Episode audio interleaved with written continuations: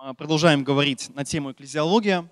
А, здесь, может быть, не так а, крупно написано, вот, но мы сейчас посмотрим, что мы уже прошли. Что мы уже прошли. Это тем летом 2020 года мы начали, и, значит, мы прошли, я вот так как бы по блокам разделил, немножко вспомним, о чем мы говорили. Мы говорили с вами о понятии основания грани. Мы говорили, что такое вот это слово экклесиология, как оно вообще употреблялось, откуда оно пришло, какие грани у церкви, на ком она основана, на Иисусе Христе. Далее мы с вами говорили об образах. Вообще там как бы 7 или 8 образов есть, но мы с вами рассмотрели всего 4. Это собрание, тело Христова, храм и армия. Помните, каждый образ несет за собой определенную определенную привилегию для нас и определенную ответственность, которую возложена на нас Богом. Потом мы с вами говорили о поместной и э, вселенской церкви. Говорили, откуда вообще взялась поместная церковь, э, нужна ли она, э, может быть, э, это просто кто-то придумал. Э, мы с вами увидели, что это очень важный и вообще важнейший инструмент, через который Бог меняет нас с вами. И сейчас вот гуляет такое вот э, где-то мнение, заблуждение и ересь, которое говорит о том, что поместная церковь не нужна, как бы вот есть вселенская, пастор у меня Иисус Христос, и обычно там э, э, других ересей вообще полно. Вот. Потом мы говорили с вами о вселенской церкви, что она в себя включает, что это все верующие, а, которые есть во все времена, они объединены в эту вселенскую церковь, как Бог действует через свое тело по всему лицу земли. И в прошлый раз, э, это была восьмая и девятая часть, две части, это церковная власть и дисциплина. Мы с вами говорили о том, что церковь наделена определенной властью, а, для чего она употребляется, как ее правильно употреблять, как ее неправильно употреблять. Помните, целых вот две среды подряд мы говорили, потом а, с Андреем Владимировичем мы обсуждали практические вопросы. Вот все эти записи есть на нашем YouTube-канале. Вы можете зайти, если вы что-то пропустили, и хотите переслушать или посмотреть. Все это есть, все это выложено, все это можно еще а, раз напомнить. Далее мы с вами будем говорить, ну, приблизительный план, вот о чем ближайшие, сколько тут? Пять, семь. Семь, э, семь таких частей, семь, э, семь, можно сказать, проповедей исследований. Сейчас мы с вами будем начинать э, говорить о дарах служения.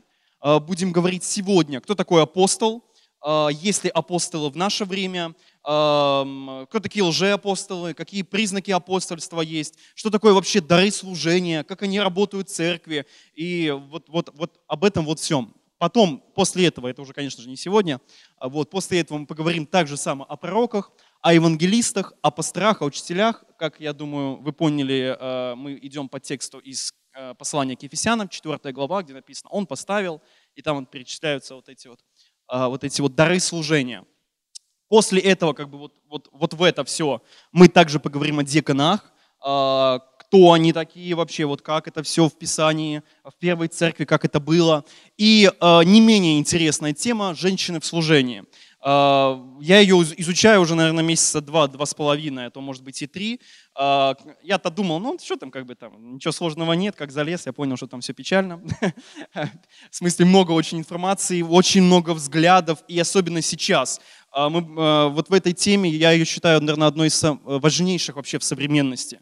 А, может ли женщина быть пастором, может ли женщина быть учителем, а какое ее место в церкви. И там мы будем говорить про именно служение. Мы не будем касаться там семьи и остальных вопросов. Именно вот есть ли вообще границы, рамки у женщины в церкви, или их нету, или они только культурные были, тогда их отменены. Сейчас можно все. И э, такая очень, очень специфическая и очень сложная тема. И какую бы сторону там э, не занял, все равно кто-нибудь да побьет камнями. Э, вот.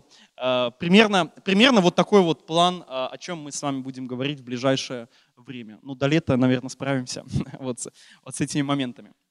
Итак, сегодня, сегодня мы с вами говорим о э, дарах служения. Э, и первый дар служения – это дар апостола. А, значит, э, справа изображена скульптура, а, ее в 17 веке, я даже не знаю, как это сказать, не высек, а, изваял, не знаю, простите, пожалуйста, не могу вспомнить. Это скульптура апостола Павла, 17 век, э, ее ну, сделал Мано. Она стоит в Риме. Такая вот апостол Павел с книгами, а, хотя таких книг и не было тогда, а, если честно, здесь это современная книга, хоть это и 17 век, но во времена Павла были свитки. Вот, книгопечатание, такие книги они придумали гораздо позже, но тем не менее. Значит, дары служения. Итак, о чем мы сегодня с вами поговорим? Сегодня мы с вами поговорим о дарах служения, что это такое за дары, как они действуют и какое их предназначение в церкви.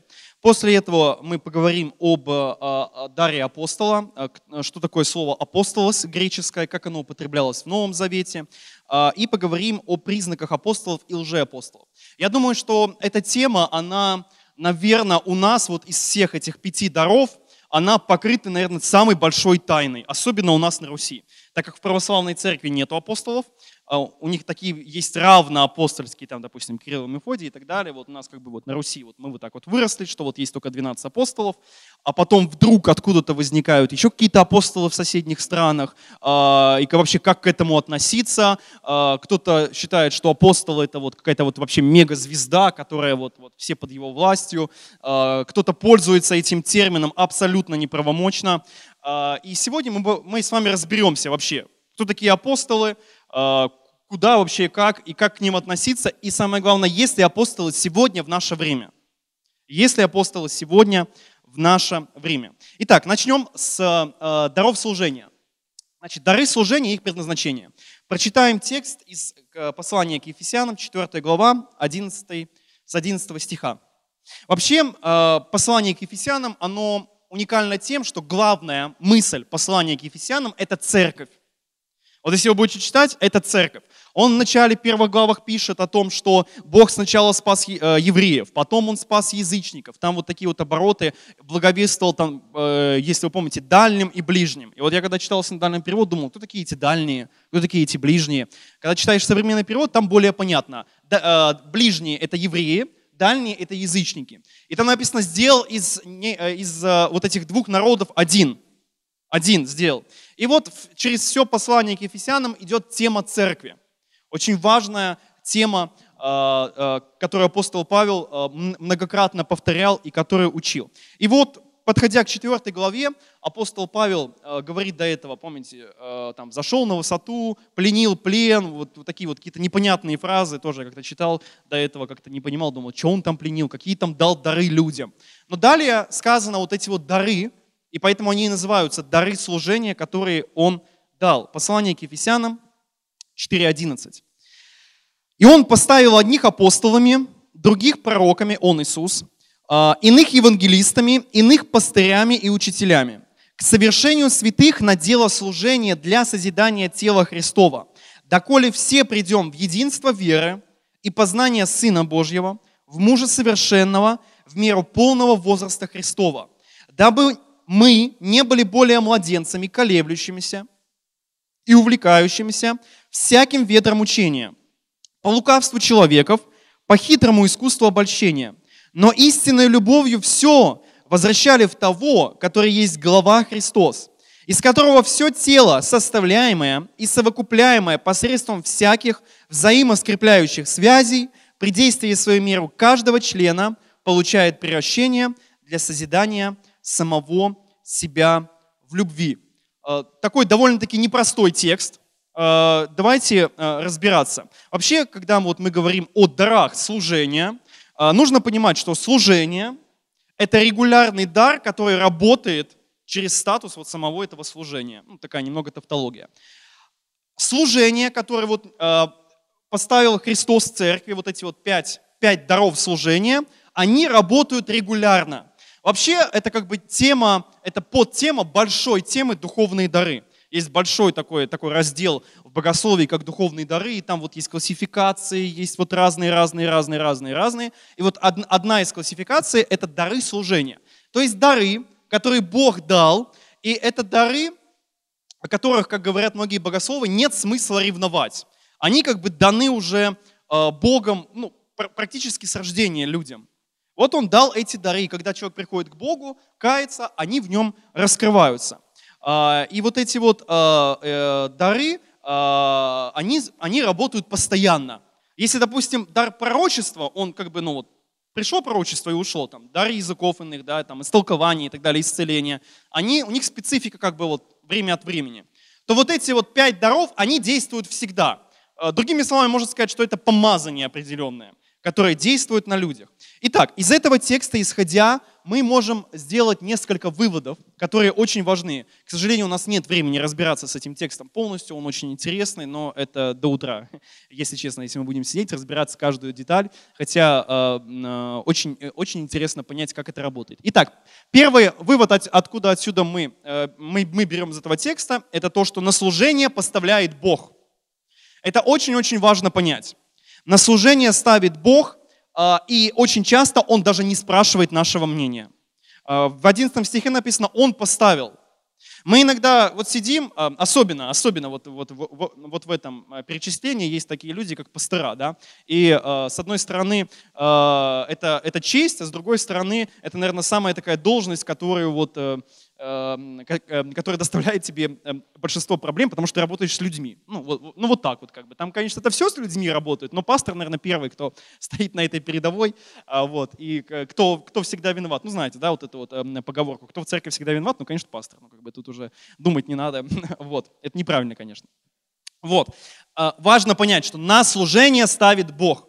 Нравится нам это, не нравится. Считаем ли мы, что этот человек не подходит для этого? А, вот иногда, иногда а, ты так смотришь на кого-то, ну, думаешь, ну вот, вот как бы если бы я раздавал дары, ну вот этого точно бы не поставил. Но а, слава Богу, что он тебя не спрашивает, или меня не спрашивает, когда ставит кого-то на служение. Это слава Богу, потому что ему виднее, и он знает лучше, и на служение поставляет Бог. Очень важно понять, что здесь возникает тогда такой вопрос, э, что как бы, а вот неужели люди не могут ошибиться, которые вот рукополагают и так далее? Вот чтобы вот не было здесь ошибки, это уже потом, когда мы будем очень подробно говорить на этом, о, о, о, там, о пасторах и о других служителях э, в, следующих разделах, то э, э, поставляют пасторов тоже, вы знаете, не так, там пришел, а ты будешь пастором. Нет, это определенный процесс, есть признаки, есть проверки, и как бы это все очень серьезно и не так быстро. Далее, следующий вывод. Э, они поставлены, эти служения, к совершению святых на дело служения. Очень важно понять, что вот это такая за сложная фраза «к совершению святых на дело служения». Бытует такое мнение в церквях, что вот есть вот эти вот пять, пять служений, оно еще называется пятигранное служение, пять служений. И вот как бы вот эти люди, там, учитель должен учить, пастор должен там пасторствовать, э, там, э, пророк пророчествовать, а мы как бы вот должны сидеть и вот такими быть потребителями. Вот как бы есть такие вот звезды определенные, они все делают, а остальные приходят как бы и вот, и вот получают от этого э, какую-то какую пользу себе. Так вот, это неправильный взгляд.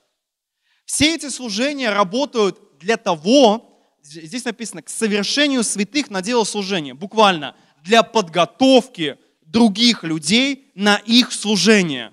Это очень важно понять. В церкви э, по замыслу Бога нету потребительского отношения. Вот его нету просто.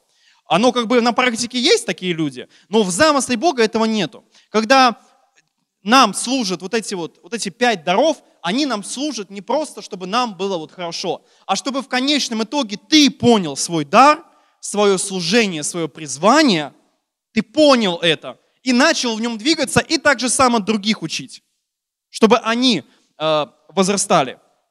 Э, это э, второй вывод.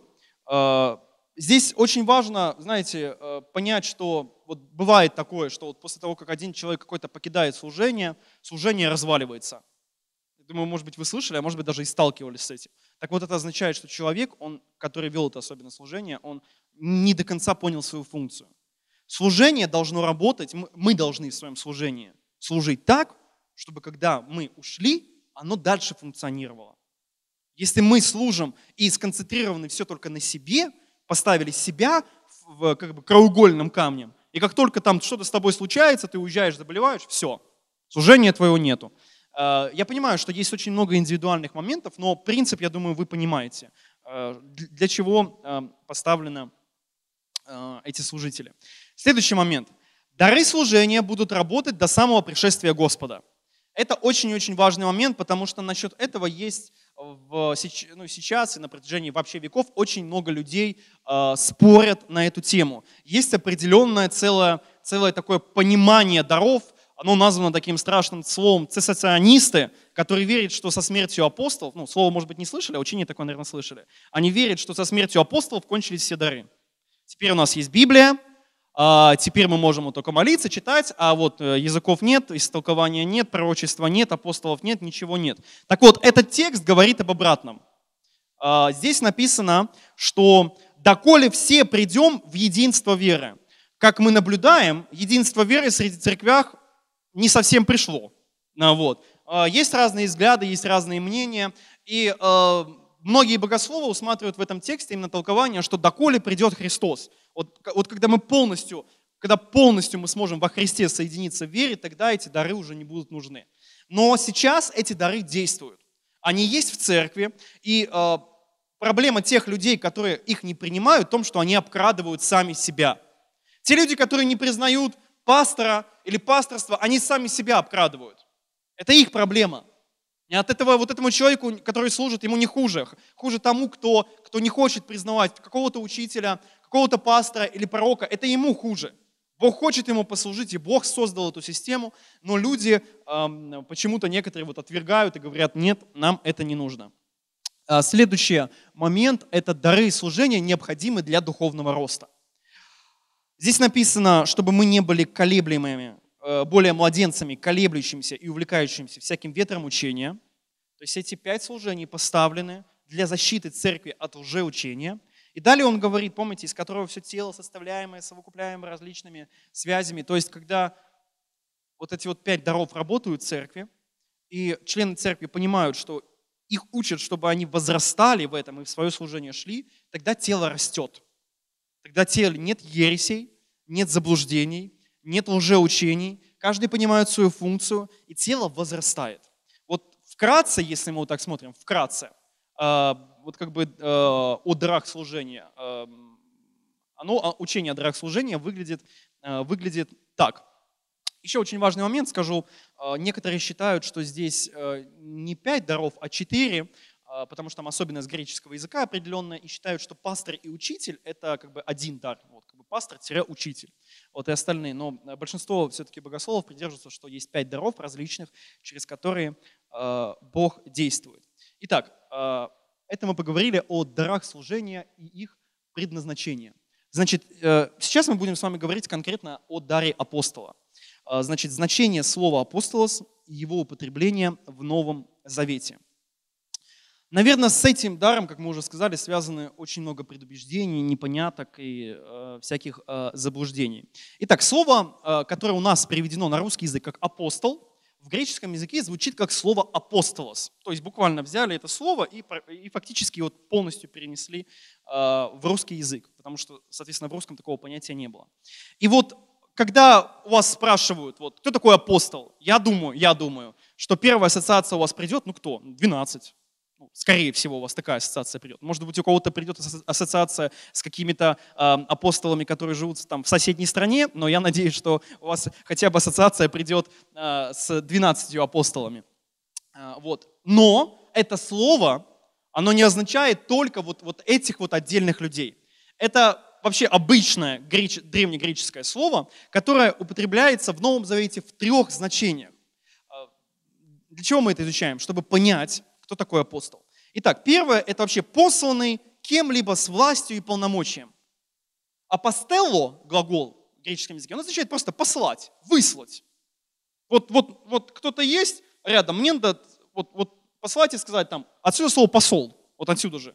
Мы даем полномочия нашей стране, э, нашей страны, иди в ту страну и решай там вопросы от нашей страны. Э, посланный с определенной властью и полномочием. Следующее – это указание на церковную должность. То есть вот как мы вот привыкли, апостол первого, э, первого века. И э, третье значение – это просто посланник. Просто посланник. Вот когда мы там говорим, там, слушай, вот а, а, а, апостол Павел передает письмо с э, Эпофродитом или с кем-то. Говорит, вот, пожалуйста, я тебя апостелла, я тебя посылаю, ты будешь апостолом. И он, он, и он в греческом языке назван апостол. Апостол, то есть просто тот, кого послали или отправили с каким-то определенным заданием. Здесь вот важно понять, что вот в греческом языке вот это вот слово чаще всего как бы, ну, вот такое вот, более общее значение, это просто посланный. А если есть посланный, значит его кто-то послал. Вот. Значит, далее существует некоторая путаница о э, апостолах в Новом Завете. Э, значит, кто-то думает, что они, как мы уже говорили, ограничились только 12. На самом деле в Новом Завете 28 человек названы словом апостол. 28 человек. При ближайшем изучении этого текста э, мы увидим, что 28 человек названы словом апостол. 14 были названы до Дня Пятидесятницы, и 14 человек было названо после Дня Пятидесятницы. Итак, 14 апостолов до Дня Пятидесятницы. А, первым, кого, кого здесь стоит упомянуть, это Иисус Христос. В послании к евреям, 3 глава, 1 стих, написано, «Итак, братья, святые участники в небесном звании, уразумейте посланника». В греческом написано слово «апостолос». Уразумейте посланника, и первосвященника исповедания нашего Иисуса Христа. Иисус Христос назван апостолом, он получил миссию от Отца и с властью и силой пришел на эту землю, чтобы выполнить эту миссию. Следующий, кто э, названы, это 12 апостолов Иисуса Христа. Э, пребывая на земле, Иисус назначил свой, как бы, э, вот этот узкий круг, 12 своих самых ближайших последователей. Это записано в Евангелии от Матфея, 10 глава, с 1 по 2 стихи. «И призвав 12 учеников своих, он дал им власть, заметьте слово опять власть, над нечистыми духами, чтобы изгонять их и врачевать всякую болезнь и всякую немощь. 12 же апостолов, имена суть сии. И перечисляются. 12 апостолов. Здесь опять же, он призвал их и послал на служение. И можно перевести 12 же посланников. У нас это апостол. А, Следующий э, момент после того, как Иуда Искариот отпал от 12 апостолов, так как это была уникальная группа людей, об этом мы поговорим чуть позже, именно 12 человек, на место его выбрали э, Матфия. Э, вот, значит, здесь это записано в Деянии святых апостолов 2.14, 1.26 и 2.14. В 1.26 написано, что они бросили жребий, а в 2.14, а в 2.14, э, когда был день Пятидесятницы, написаны следующие слова. «Петр же, став с одиннадцатью». То есть Писание и Библия подразумевают, что Матфей, вот этот человек, он сопричислен к этим 12 апостолам. Почему это важно? Потому что существует мнение, я не знаю, слышали его, оно довольно популярное, что 12 апостолом должен был быть апостол Павел. А вот как бы, ну, вот как бы э, церковь сделала неправильно, они вот поставили этого а, Матфея. Но это неправда. Здесь вот во второй главе 14 стихе а, Библия говорит о том, что Петр и 11. И плюс еще там были определенные критерии, помните, которые были от самого начала, там, от, от крещения до смерти, которые были свидетелями, чудесами, и вот э, чудеса Иисуса Христа. И Матфей подходил под это описание. Итак, а, значит, Иисус Христос, 12 апостолов и плюс еще а, Матфей. Уже 14. 14 человек названы термином а, апостол. Далее в Писании написаны, употреблены этот термин к другим 14 людям. Мы не будем, конечно же, все, все эти места Писания разбирать. Разберем лишь несколько. Например, это Тит. Например, Тит. Смотрите. Второе послание к Коринфянам 8.23. Второе послание к Коринфянам 8.23. Что касается до Тита, то это мой товарищ и сотрудник у вас. А что до братьев наших, то это посланники. Опять слово в греческом употреблено апостолос. Посланники церквей, слава Христова. Можно было смело это слово менять на слово апостолы. Вообще, так как синодальный перевод, он переводился э, православной церковью, а, на нем есть определенная печать влияния и богословия этой церкви. И переводчики, они э, где-то считали, что вот только есть 12, и поэтому часто слово «посланник» э, в Новом Завете переводили как, э, слово «апостол» переводили как «посланник». Вот, потому что вот такое вот богословие есть у, у православных. Следующий, кто был назван, это Епафродит. Филиппийцам 2.25. Впрочем, я почел нужным послать к вам, опять послать апостела, к вам Эпофродита, брата и сотрудника, и сподвижника моего, а вашего посланника, опять, вашего апостола и служителя в моей нужде. А, следующий пример – это Андроник и Юния, а, Римлянам 16.7. «Приветствуйте Андроника и Юния, Юнию, сродников моих и узников со мною, прославившихся между апостолами и прежде меня уверовавших во Христа. Имеется в виду прославившихся между апостолами, так как они были сами в числе этих апостолов. Здесь вообще очень интересное э, место, потому что вот это имя Юния, э, ведутся до сих пор споры, вообще это мужское имя или это женское имя. И никто до сих пор не может вообще ответить на этот вопрос. Э, потому что если это женское имя, тогда и женщина была апостолом в первом веке. Если это мужское, тогда нет. Э, такое вот спорное место. И, например, э, Варнава и Павел. Э, Деяния апостолов 14.14. 14. Но апостолы Варнава и Павел, услышав о сем, разодрали свои одежды и, бросивши в народ, громогласно говорили. Апостолы. Апостолы Варнава и Павел, э, услышавшие о сем. Вот. И там, допустим, Иаков, брат, э, брат Господа, он тоже был причислен к апостолам, и многие другие люди. На самом деле, чтобы вот лучше понять, вот существует и, разобраться вообще, кто такие апостолы, какая разница между ними, вот примерно вот такая вот, а, вот такая вот табличка есть и, и понимание. Существует, ну как бы, грубо говоря, вот такие вот названия придумали богословы. Это апостолы первого класса, второго класса и третьего класса. Чтобы вообще понять, какая разница между апостолами сейчас и теми 12, и, допустим, Павлом и так далее. Вот апостолы первого класса – это э, те, которые были с Иисусом от начала, свидетели воскресения или имели личное призвание от Иисуса Христа. Это вот именно те 12, а, которые а, вели установление Вселенской Церкви, написали некоторые книги Завета, Нового Завета не все, и открывали их, и открывали церкви. А, второе такое понимание – это апостолы второго класса. Это свидетели воскресения, которые имели личное призвание от Господа Иисуса Христа. Это как Павел, допустим, Иаков, Варнава, Силуан, вот Андроник, Юния, вот, вот в том первом веке. Они писали часть книг Нового Завета, допустим, Павел тот же самый, а, вот, и они открывали поместные церкви. И также вот апостолы есть э, третьего класса. Это именно те апостолы, о которых сказано в послании к Ефесянам. Вообще вот этот вот дар апостолов, э, который сказан в послании к Ефесянам, он написан после этого текста, что Христос взошел на высоту и пленил плен и дал дары человекам. И есть такое понятие в богословии, как дар вознесения. То есть дар, который Христос дал после вознесения. И, он, и они колоссально отличаются от вот этих первых 12. И это вот открытие поместных церквей и э, апостолы, которые есть э, в современности. Вот. Э, значит, мы сейчас переходим уже к теме апостолы, которые есть сейчас. Кто это такие вообще и как, и как с ними быть. По поводу апостолов, вот первого класса, 12 апостолов, это уникальная должность, которая не может быть э, восполнена сейчас никем. Если вы помните, их лично призвал Иисус, они были свидетелем э, его чудес. И очень важно, что в Откровении написано, что они, э, их имена написаны на 12 основаниях стены Нового Иерусалима.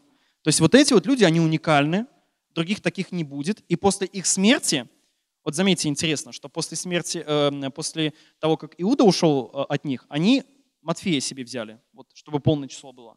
Но нет, 13 нету быть. В 28 там, 29 есть. вот, да. А, вот. А, смотрите, когда, помните, когда там убили Иакова э, и там других э, каких-то апостолов, после этого церковь уже не избирала на их место никого. Это очень важно понять, потому что есть определенные мнения, которые говорят, что до сих пор должны быть 12 апостолов. Есть определенные течения, которые вот эти 12 держат у себя, там, переизбирают их. Это абсолютно не библейское понимание.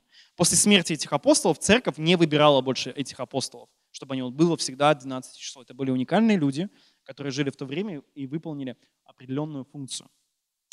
Следующий момент – признаки апостольства и лжеапостола. Переходим к современным апостолам. Значит, говоря об апостолах и об апостольстве, апостол Павел давал некоторые предупреждения. Например, 1 э, Коринфянам 12.12. 12. «Признаки апостола оказались перед вами». То есть он говорит, что мои признаки оказались перед вами. Есть определенные признаки, по которым можно понять, человек апостол или нет. И также Павел говорил, что «ибо таковые лжеапостолы, лукавые деятели», это 2 Коринфянам 11.13, принимают вид апостолов Христовых, если вы помните это место. То есть в то время уже, когда были 12, когда они жили, в то время уже были лжеапостолы. Уже были те, которые назывались именем апостол, но э, таковыми абсолютно не являлись. И чтобы вот понять, э, два текста сейчас прочитал, это второе послание к Коринфянам, 11.13 и 12.12. 11.13 и 12.12. Для того, чтобы понять, кто эти вообще такие апостолы и как они избирались, нам нужно э, вернуться к модели первой церкви. Вот как там существовал этот институт, потому что он тогда же работал, тогда же вот как-то это происходило. И вот мы возвращаемся к некоторым текстам. Деяния святых апостолов, 13 глава. В Антиохии, в тамошней церкви, были некоторые пророки и учители. Варнава и Симеон, называемый Нигер, и Луций Кириньянин, и Манаил, совоспитанник Ирода, четверовластника, и Савол. Когда они служили Господу и постились, Дух Святой сказал, «Отделите мне Варнаву и Савла на дело, к которому я призвал их». Тогда они, совершив пост и молитву, возложили на них руки и отпустили их. Сии, быв посланы Духом Святым, Святым пришли, э, там, и так далее, место написано. Следующий текст очень важный здесь, два текста, 14, э, глава 14 стих. Но апостолы Варнава, смотрите, церковь их послала, и буквально в следующей главе они уже названы апостолами. Но апостолы Варнава и Павел. И еще один текст, 14, 26, 27. Опять же, об, об этих двух апостолах идет, э, апостолах идет речь. А оттуда, отплыв в Антиохию, откуда были преданы благодати Божией, на дело, которое исполнили, прибыв туда и собрав церковь, они рассказали все, что сотворил Бог с ними, как Он отверз дверь веры язычникам. Отсюда мы видим модель апостольства, как она работала в первой церкви. Какие выводы отсюда мы берем? Первое. Апостолы – это те, кого посылает Святой Дух через поместную церковь. Это принципиально важно понять. Потому что особенно сейчас всякие какие-то апостолы появляются вообще не понять откуда. Вот он был этот Вася Пупкин где-то там в этой деревне. Вдруг возомнил э, себя апостолом, приходит там в церковь и говорит, я апостол. Да, ну, это не работает так. Вот вообще не работает так. До того, как эти люди были апостолами, Библия говорит, что были некоторые пророки и учителя. Савол, Варнава и так далее. То есть они служили в церкви. Эти люди были в церкви. Они не были где-то, кто их вообще никто не знал. Они существовали в конкретной поместной церкви. Церковь их знала, и они не просто там были, они были пророками и учителями, то есть они вели активное служение. Это очень важно понять. Следующий момент. Апостол – это мобильное служение. Э, апостол – это не, тогда, когда дядька какой-то называет себя апостолом, собирает вокруг себя тысячи и сидит в своей церкви. Вот это вообще не апостол. Апостол, посмотрите, само слово «послать», их выслали. Мобильное в плане том, что они не сидят на месте – их отправила церковь на служение. Они ходили, благовествовали, основывали церквя, учили, писали письма. Это не были люди, которые э, сидели на месте. Вообще из пяти служений, вот из этих, из пяти даров служения, только одно стационарное – это пастор. Все остальные считаются мобильными. То есть там учителя, пророки, евангелисты и апостолы. Это люди, которые не сидят в четырех стенах своих и, и, и не делают из себя великих учителей, и не устраивают шоу и концерты целые. Это люди, которых посылают в определенную область, регион, и они там служат и взращивают церкви, и открывают новые церкви. В этом смысле апостол и миссионер очень похожи. Очень похожи их служение. Э, в, в, в каком-то смысле это одно и то же. Потому что миссионер, он что делает? Он едет и открывает какую-то церковь. Э, в принципе, где-то это взаимозаменяемое. Следующий э, момент. У апостолов есть определенная миссия. Это не просто люди, которые, ну, пойдем куда, куда пойдем. Их церковь отправила с определенной миссией. Это э, созидать церкви, открывать церкви и работать над их духовным состоянием. И следующий э, момент – это апостолы подотчетны по местной церкви. Это важнейший момент. Где-то в нашем сознании, ну, мне, мне так кажется, мне так кажется, где-то вот в нашем, я имею в виду особенно в русском таком сознании, считается, что апостол – это вот супервеликий помазанник, которому никто не указ, который, вот знаете, такой обладает такой супер крутой властью. И вот куда он не придет, и где пальцем на кого не покажет, все, там человек должен быть, должен делать. Вот это абсолютно не библейская концепция. Вот вообще не библейская концепция. Смотрите, что они сделали. Мы читали с вами, мы читали с вами, прибыв, 27 стих 14 главы, прибыв оттуда и собрав церковь, они рассказали все, что сотворил Бог с ними, и как он отверз вере язычникам. Они были подотчетны церкви. Они отвечали перед церковью. Итак, если мы суммируем вот, вот, вот эту вот э, модель апостольства в первой церкви, то мы э, делаем такой вот такой вывод. Это мобильное служение. Апостолы не могут переступать суверенность власти по местной церкви. Они также подотчетны пасторам, а также их посылает церковь. А, значит, они подотчетны церкви, они не тираны, они не самодержавцы. А, это результат, результат работы Духа Святого в конкретной поместной церкви. Церковь их контролирует, церковь ответственна за них, за их служение, за их учение и за то, что они делают. И еще один очень-очень важный момент. Апостолов-одиночек не бывает. Если вы вспомните, Павел вообще один никогда не ходил. Павел Варнава. Потом он, когда поругался с Варнавой, Павел сила. Команда всегда была. Всегда была апостольская команда.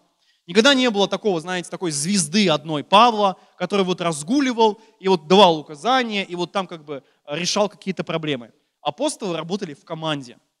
В команде. Работали, были э, подотчетными. Э, каких же сейчас мы видим некоторых апостолов? Вот каких вот? Это именно те люди, которые закрылись в своих церквях, всякие мунтяны, всякие аделаджи, вот и, вот, вот, и все их, им подобные, э, ну, э, мы вынуждены называть эти имена, чтобы мы понимали, о ком речь. Вот, вот это вот модель э, церквей. Он сидит там у себя в церкви, вот вокруг него толпа, и что он делает? Он говорит другим церквям, не хотите ли вы войти, как это они говорили, я прям даже читал, под, под, под покров апостола.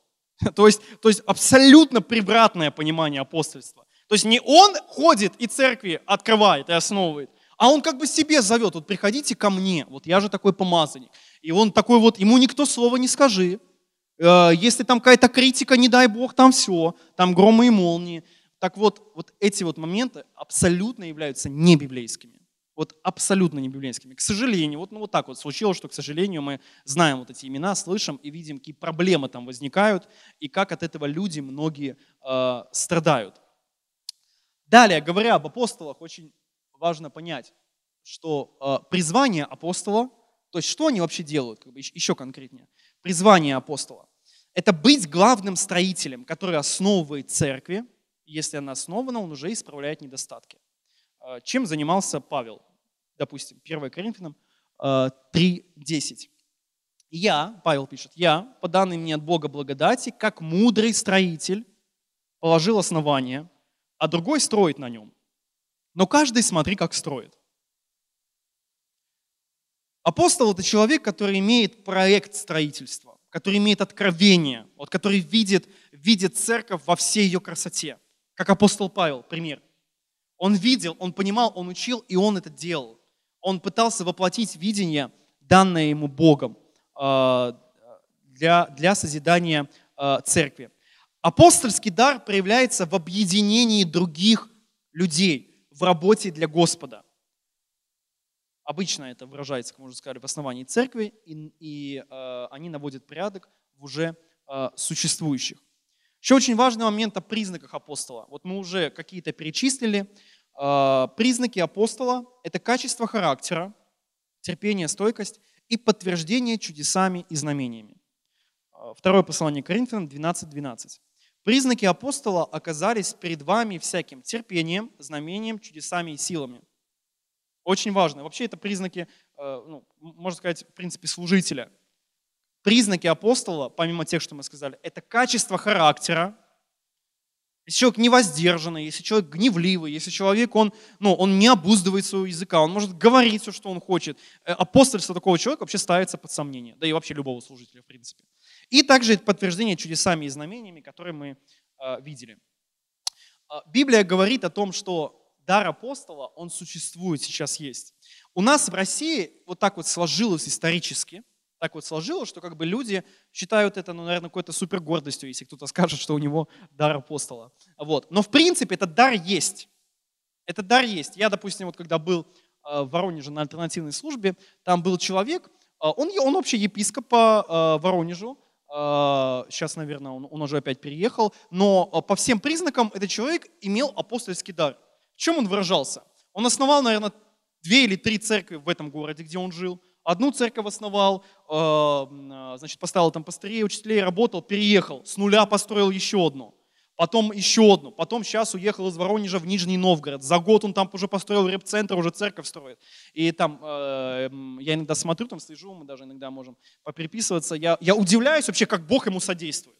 Вот я просто удивляюсь. Как, вот как Бог содействует, это, у него церкви растут как грибы. Вот я по-другому не могу это назвать. Вот откуда-то он берет эти служителей, откуда-то он берет эти финансы, где-то ему эти деньги дают. За, вот просто приезжает в место, где нет ни одной церкви, и строит там церковь, за, за год строит репцентр, строит церковь, откуда-то деньги у него берутся, люди откуда-то наполняются. И это дар апостола. Это дар апостола, который есть сейчас. Опять же, э, ну, исходя из определенной ситуации – эти люди не называют себя апостолами, вот, но, э, но этот дар, он существует. Он существует. Итак, мы с вами говорили о том, что есть определенная группа э, даров, это дары служения, которые действуют постоянно. Мы с вами говорили, что есть пять даров. Сегодня мы рассмотрели дар апостола. Мы говорили, что есть разные апостолы. Есть 12 апостолов, есть апостолы первого века. И также есть апостолы которые существуют сейчас. Главная их миссия и цель – это то, что они основывают новые церкви, они ездят, они благовествуют, и они наводят в порядок уже в уже существующих церквях. Есть определенные признаки апостольства, это, характер, это подотчетность по местной церкви, это э, послание их, э, и вот э, другие признаки мы с вами говорили. А, и есть вот это вот призвание апостола. Не знаю, может быть, а, а, Андрей Владимирович, э, если будет заканчивать, скажет, кто у нас в российской церкви, э, ну, вот так вот навскидку э, занимается тоже вот этой деятельностью, которая считается апостолом. Вот, поэтому, братья и сестры, мы это все говорим, чтобы у нас было четкое, ясное библейское понимание и представление о дарах, особенно сейчас, когда есть много лжеучений, лжеапостолов, чтобы мы понимали, как эти дары функционируют в церкви. Аминь.